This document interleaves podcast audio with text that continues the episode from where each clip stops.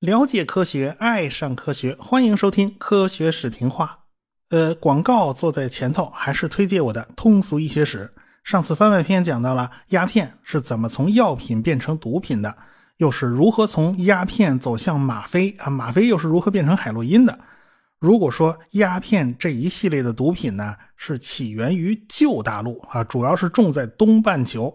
那么，古柯就是西半球主要的毒品，而且是来自于新大陆的。古柯呢，也是从药品一步一步变成毒品的。药品跟毒品往往啊只有一线之隔。这个话题呢很有意思，我们一期呢是讲不完的。我已经讲了一期了啊，下一次呢我们来接着讲这个话题。好，闲言少叙，书接上文。啊，上一次呢，我们讲到了加加林乘坐东方号火箭从拜科努尔发射升空，进入了地球轨道，在大西洋上空呢，刚好进入了地球有光照的一面哈。加加林在太空里看到了地球的边缘呢，逐渐就亮起来了。这是大气层呢被阳光照射以后啊，那散射出的光线。然后呢，呃，这个阳光就开始直射进了飞船啊，这就是在飞船上看到的日出的景象。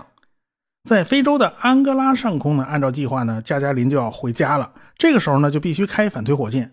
按计划呢，是自动控制系统啊，会自己按时打开火箭的反推。但是为了以防万一呢，那加加林的手指头啊，就一直在这个手动操控的按钮旁边。万一这个自动的没灵啊，那就手摁下去啊，就马上得借手接管操纵了。呃，好在呢，反推火箭呢，在十点二十五分莫斯科时间，它就启动了。开了四十二秒钟，然后飞船呢就开始减速，就开始往下掉。大约是在十点三十五分，这时候呢是在埃及上空，就从环绕地球飞行的轨道上脱离了，进入了一条和地面相交的运动轨道。要想降落在苏联的领土上啊，这个刹车的时间和力度必须控制的非常精确，否则就打歪了。东方号飞船的外形啊，它是个球啊，这个球的屁股后头呢有一个烟灰缸一样的服务舱。本来呢，它在返回的时候就应该是脱离了，但是偏偏呢，这个烟灰缸啊，它有一根电线它没有断开，结果进入大气层以后呢，这个飞船就开始乱滚了，因为屁股后头还带着一个累赘呢。这原计划的不是这样的，所以进去以后它不翻跟头才怪呢。结果呢，飞船里面的加加林呢，那就倒了霉了。他差点就被这个摇散了黄哈，呃，有记录的数据表明呢，加加林当时承受了高达八个 G 的重力加速度，也就是说，他自己的感觉就好像自己的体重被放大了八倍那么难受啊，整个就压在舱壁上。但是呢，加加林给地面发的报告呢是一切正常啊，他不想让地面为他担心啊。这个科罗廖夫在底下其实都知道。这个时候呢，加加林通过自己那个小窗户啊，能够看到飞船的外边那是火光一片啊，全都烧红了。这是飞船外壳上的烧蚀材料开始蒸发燃烧，带走空气摩擦产生的巨大热量，所以外边呢是极端的高温。但是飞船里边呢，温度只有二十度。这个时候和地面的通讯呢是中断的，呃，科罗廖夫那边呢也就联系不上了。这呢就是所谓的黑障，因为啊摩擦会产生高温。导致周围的空气全部进入了电离状态，也就变成了所谓叫等离子体。等离子体就是里边的电子和原子核已经不是老老实实围着转的关系了，是是拆开了，处于自由流动的状态。无线电波呢就会被等离子体给吃掉，因此呢，飞船里面的信号发不出去，外面的信号也进不来，所以飞船和地面的无线电通信呢就暂时断掉了。你只有等这个速度降下来。这温度下来了啊，才能够恢复。最后呢，飞船在大气层里面一顿乱滚，这一顿乱甩啊，终于把这根电线给拉断了啊。那个那烟灰缸就被甩丢了，飞船的姿势呢也就稳定下来了。说实话，球形的飞船要想稳定还是挺费劲的，这也就是后来大家基本上都不采用球形飞船的一个主要原因吧。等到速度再往下降。啊，这时候克罗廖夫就收到船上的无线电信号了。这加加林还活着呢，这个克罗廖夫就长出了一口气。一直到了十点五十五分啊，这是莫斯科时间，这加加林呢就下降到了距离地面七千米的高度。这时候飞船的这个舱盖啊就被爆炸装装置给炸飞了。然后两秒以后，加加林就被弹射座椅给弹出了舱外，是连人带椅子一起飞出去的。然后呢，头顶上引导伞打开，然后拽出主降落伞。主降落伞打开以后，加加林才缓缓地开始降落。等到降到了四千米的高度，屁股底下那个弹射座椅呢就被扔掉了。到了莫斯科时间十一点零五分，加加林顺利的落地。他当时在空中呢，简直憋得不行了啊！赶快打开头那个头盔上的那个面罩，然后就开始大口呼吸啊地上的这个新鲜的空气。然后呢，等他缓过劲儿来，他仔细端详一下周围的环境，这是一片农田，远处呢有个农村大妈带着自己的女儿刚好路过。这一老一少啊，先看见天上掉下一大活人啊，穿的还怪模怪样的。然后他们俩扭头就跑，这是阶级敌人呢，这还是外国间谍呀？反正不像是好人。那加加林就赶紧喊他们呀，打招呼啊！你别跑啊，我是苏联人呢！你看我头盔上还写着 CCCP 呢，我不是外国间谍啊！你们赶紧回村啊，给莫斯科打电话。你别说，这村民呢还真是向莫斯科报告了。很快，军方那直升飞机就开始飞过来了啊，搜救人员就赶过来了。要知道，加加林落点呢。偏移了四百多公里，它掉在了莫斯科以南八百公里的萨拉托夫州。啊，大家要是有机会去看看地图，就能明白啊。加加林呢，其实是绕着地球轨道转了一圈啊，这保险一点嘛，就不要多转了。你转一圈，你就赶快下来。按理说呢，从拜科努尔发射升空，运动的轨迹是一个完整闭合的圆的话，最后落还应该落在拜科努尔。但是你别忘了，地球它是会自转的。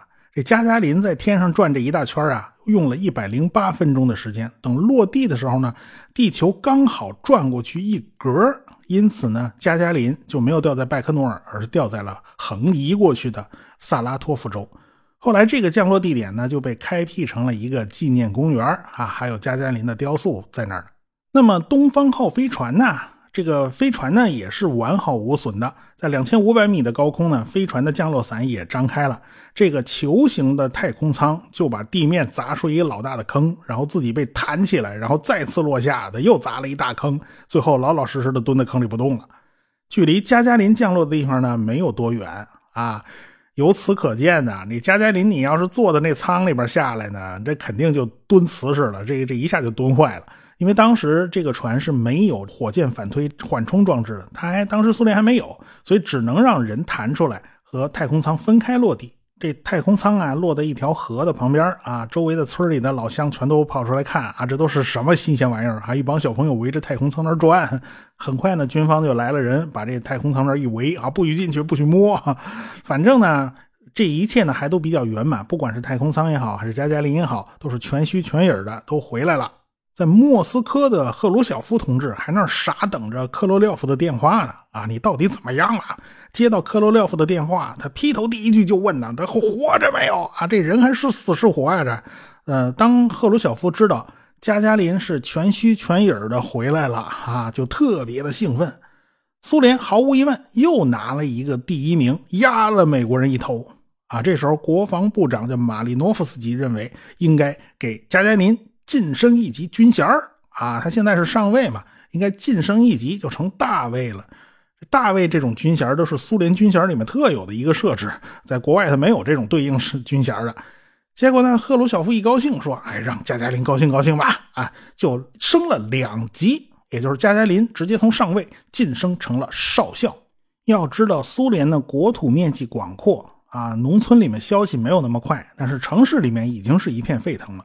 因为加加林还在太空没有下来的时候，这个科罗廖夫就提前打了报告，请求苏联政府公开这次飞行。啊，一般苏联政府他是不太愿意提前公开的啊，但是这次是个例外，因为呢，科罗廖夫要做一个万全的准备，如果不公布、不事先声明，万一加加林降落的时候他落歪了，他掉到别人国土上了，那人家把他当苏联特务抓起来怎么办呢？是吧？所以呢，你就必须把这事儿说明了。所以呢，苏联政府就向全世界宣布了这个消息，而且呢，大概强调了两件事首先，苏联的宇航员他不是军事间谍，你别乱抓啊。其次是落到谁家，麻烦给予救助啊，帮我把这个人送回来。这宇航员我还要呢。所以很多人都已经知道啊，加加林已经上了太空了，成为了太空第一人了。等到加加林安全着陆以后呢，有很多老百姓就非常开心呐，非常高兴啊，就上街去游行啊。莫斯科这些大城市甚至举行了游行集会，哈，规模还都不小，都不下于胜利日的那些活动了。那作为竞争对手的美国人呢，他心里就别提就多憋屈了。当时的总统啊，已经换成了肯尼迪了啊。你作为总统嘛，你怎么也得表示表示吧，你不能不说话呀。先是向苏联政府祝贺啊，你们的太空技术取得了非凡的成就，这都是场面上的话，其实心里根本就不是这么想的。后来呢，加加林到全世界很多国家访问呢，他美国是坚决不让他入境啊！你一入境你就抢我风头，不成，不能让你有这个机会。美国的各大媒体呢也是酸溜溜的啊，大家都能想象的出来，美国人的报纸会采用什么样的态度，那是一种什么样的基调。毕竟当年怎么喷苏联的，如今就怎么喷我国啊，这个招数都差不多，大家都能理解了。不管美国的舆论在那如何羡慕、嫉妒、恨，还在如何那酸啊，这 NASA 可就急了眼了，这就摆明又被人家苏联打了一次脸嘛。这 NASA 呢是个民用航天部门，美国的载人飞行计划呢是一个民用项目，尽管军方参与很深，但是还有很多事啊，它是公开进行的。早年间选拔宇航员这件事呢，这社会上很多人都知道。美国人是很想抢在苏联人之前完成太空载人飞行的，但是这个宇航员是个新行业啊，那什么样的人能当宇航员呢？他应该符合什么条件呢？NASA 当时是两眼一摸黑的，所以呢，美国就做过详细的调查，就向各行各业都去询问了。你说这个特技演员行不行啊？或者是马戏团里边练杂技的，是不是能当宇航员呢？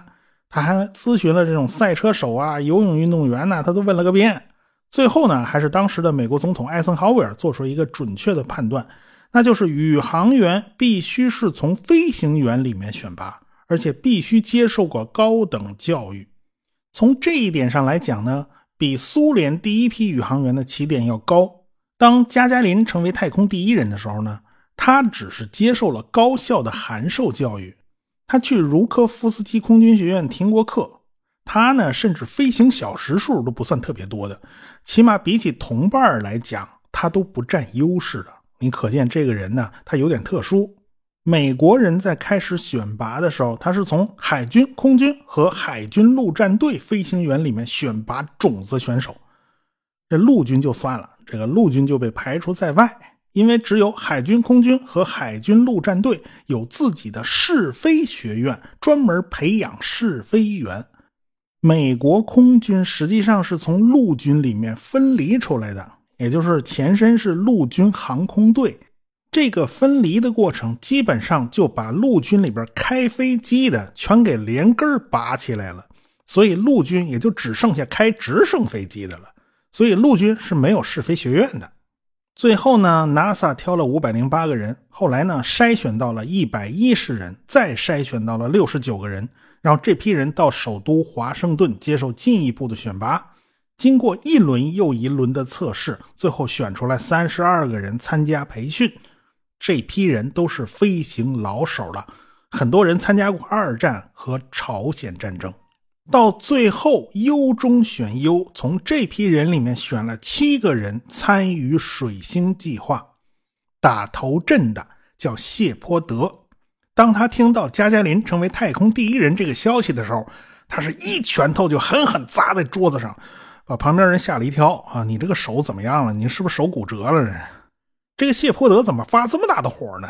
就因为这头衔本来应该是他的，现在呢被苏联人抢走了，他当然就一肚子火嘛。去年的年底，一九六零年的十二月，美国人发射了一枚空的水星红石火箭，这一次呢是用来测试太空船的，里边什么都没放。布劳恩主持设计的红石火箭呢，不足以把水星飞船发到地球轨道，所以这玩意儿只能亚轨道飞行啊。这一次飞船飞到了二百一十公里的高空，射程达到了三百七十八公里，飞行的时间呢只有十五分钟，所以这个量基本上还是一枚导弹的水准。不过作为测试来讲呢，足够了。这是为了下一次，也就是第二枚生物测试火箭做准备的。所以呢，水星飞船呢打开了降落伞，掉进了大西洋，由海军的直升机去把飞船捞上来，然后运到船上，拖回到岸边儿这就是美国人和苏联人不一样的地方。因为美国人有强大的海军呢，可以让飞船在水上降落，这就比苏联人落在地上呢要柔和多了啊。苏联人只能在地上降落。当时苏联人还没搞定飞船的这个落地缓冲装置嘛，因此加加林就不能坐在东方号里面降到地面上，你只能弹出来，然后自己跳伞着陆。就因为这个原因呢，这个加加林还险些得不到国际上的承认。后来国际上把这个标准改了，不要求你坐在太空船里面砸到地上，不需要了，你跳出来也就跳出来了，我们也算，因为你毕竟这个人是完成了绕太空一圈，而且你还进入了轨道嘛。美国人的这个水星红石火箭的测试是成功的，所以在一个多月以后，也就是一九六一年的一月三十一号，美国人发射了第二枚水星红石火箭啊，这是二号了。这一次飞船里面坐着一名叫哈姆的黑猩猩啊，这个美国人和苏联人他就不一样。苏联人呐，就是在研究所外边抓点流浪狗呢，他就解决问题了啊！这倒便宜哈。美国人财大气粗啊，你怎么能抓流浪狗呢？那太低了，太 low 了，不行啊！这个最好呢，就是找和人接近的。所以美国人就从非洲的喀麦隆弄了四十只黑猩猩回来，开始进行训练。没错啊，这个猩猩也是要进行训练的。他们每天坐在模拟的座舱里面，根据光线和声音做出反应。比如说，看到蓝灯闪烁五秒就打开这个杠杆如果操作对了呢，那就奖你一根香蕉啊；错了呢，脚底下就传来电击，我电你一下。要不了多久，这些猩猩就全都长了记性了。美国人是真的很下功夫，就这一群猩猩，足足练了两年半。最后呢，经过层层选拔，选中了一只名叫哈姆的家伙。这个家伙啊，还真是挺机灵的，操纵机器的能力是最强的。在七十分钟之内，他连续操纵了七千多次，错误只有二十八次啊！这个成绩已经相当惊人了。美国的飞船呢，是需要驾驶员去完成一些操作的，所以即便是猩猩驾驶，你也得给我动手，你也得自己动两下，你不能傻坐那儿不动弹。苏联人就不一样了，他全靠的是自动驾驶和地面操控嘛。水星二号的飞行轨迹和水星一号是不一样的。水星一号那个弹道太高了，那简直就是过山车，那那猩猩受不了啊。所以水星二号呢，预计高度是一百八十五公里，射程呢是四百六十七公里。这个轨道就比水星一号的轨道呢要平缓了很多。这一天大早上起来八点多钟，这个哈姆啊就坐进了座舱，但是发射时间呢被推迟了四个小时。飞船呢有故障需要排除啊，所以弄得这哈姆坐那还挺挺傻愣愣的，也四个小时没事干嘛。一直到快吃中午饭了，这这才发射升空啊。结果刚飞起来一分钟啊，这技术人员就报告了，这个发射的角度差了一度，这弹道偏离了预期。两分钟以后呢，这液氧就烧光了，发动机的监控系统发觉，哎呀，这个不对嘛，嗯，地面呢就发出了终止的信号。这个时候，水星飞船的逃逸塔呢就已经被抛掉了，你就只能听天由命嘛。因为弹道的角度不对，就导致飞行速度远比设计的要高。因为控制系统发出了终止信号嘛，就导致了那个反推火箭被扔掉了。所以水星二号飞船在返回的时候，那个速度呢也就太大了，它没法反推减速，这就导致里外里啊比预计的那个射程啊长了二百多公里。发射的过程之中呢。因为震动导致了水星飞船的通气阀的一个销子松动了，结果这飞船还开始漏气，结果大家就开始为这个黑猩猩哈姆就捏着一把汗，这家伙还能活着回来吗？所以黑猩猩哈姆这一趟就倒了大霉了啊！这太空船漏气了，好在呢他穿着太空服，这太空服没有漏气，算是把命保住了。他在太空里面呢还经历了一小段失重的过程，这个摄像机记录了当时的情景，这个。座舱里边啥都飘起来了，然后弄得到处都是渣子之类的。这个哈姆呢倒是非常沉着，你都想象不到这个家伙居然一点都不慌张，做了五十次操作没有一次搞错的。在返航过程之中啊，这个哈姆承受的重力加速度达到了十四点七个 G，这个重力加速度比加加林承受的那个还要厉害。这小家伙居然就顶住了。因为发射的过程之中出了这一连串的错误，所以飞船的落点就远离了预定的地点。负责搜救的海军舰船以及搜索飞机呢，就不得不扩大范围。这都哪儿去了？这打歪了靶子吗？结果救援飞机呢，就收到了飞船的信号，一测量就发现这飞船呢在九十六公里之外呢，这好远呢。没关系啊，有信号就好办呐，起码它没丢啊。等到大家找到了飞船，一看，哎呀，那叫一个惨呐！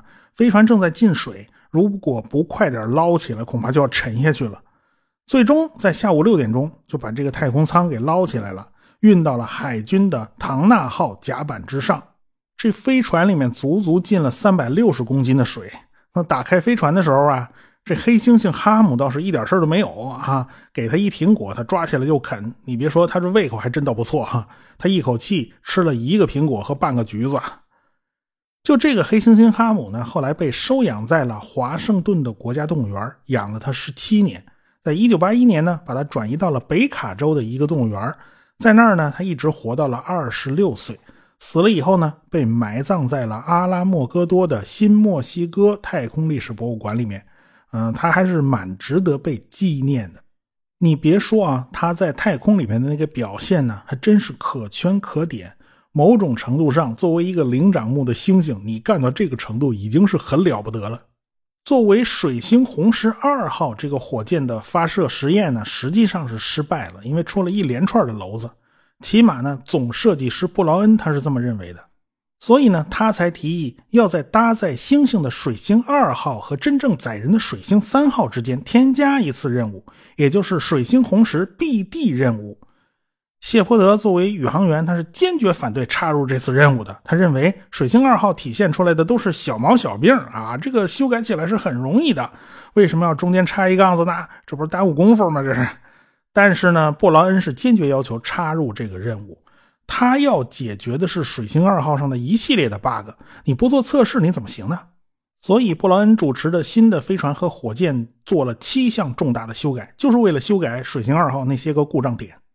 所以说布劳恩是非常严谨的，在工程技术的决策上，他还真的是敢于担责任。在布劳恩看来啊，你们怎么能带着这么多毛病上天呢？作为宇航员来讲，谢泼德你们这帮人是要命还是不要命啊？谢波德他们他也是着急啊！你看这时间节点呢，因为中间多插上来的这个任务，在发射的时候已经要到三月份了。你想想，苏联人是四月份发的，如果真的没有这次横插进来的任务，就是按部就班的去发射水星三号飞船的话，说不定美国人还真就超到苏联人之前了。可惜啊，这个布劳恩坚决不能让他这么干。因为你真要这么干，说不定你这条命就没了，你命都没了，第一不第一的已经没有任何意义了。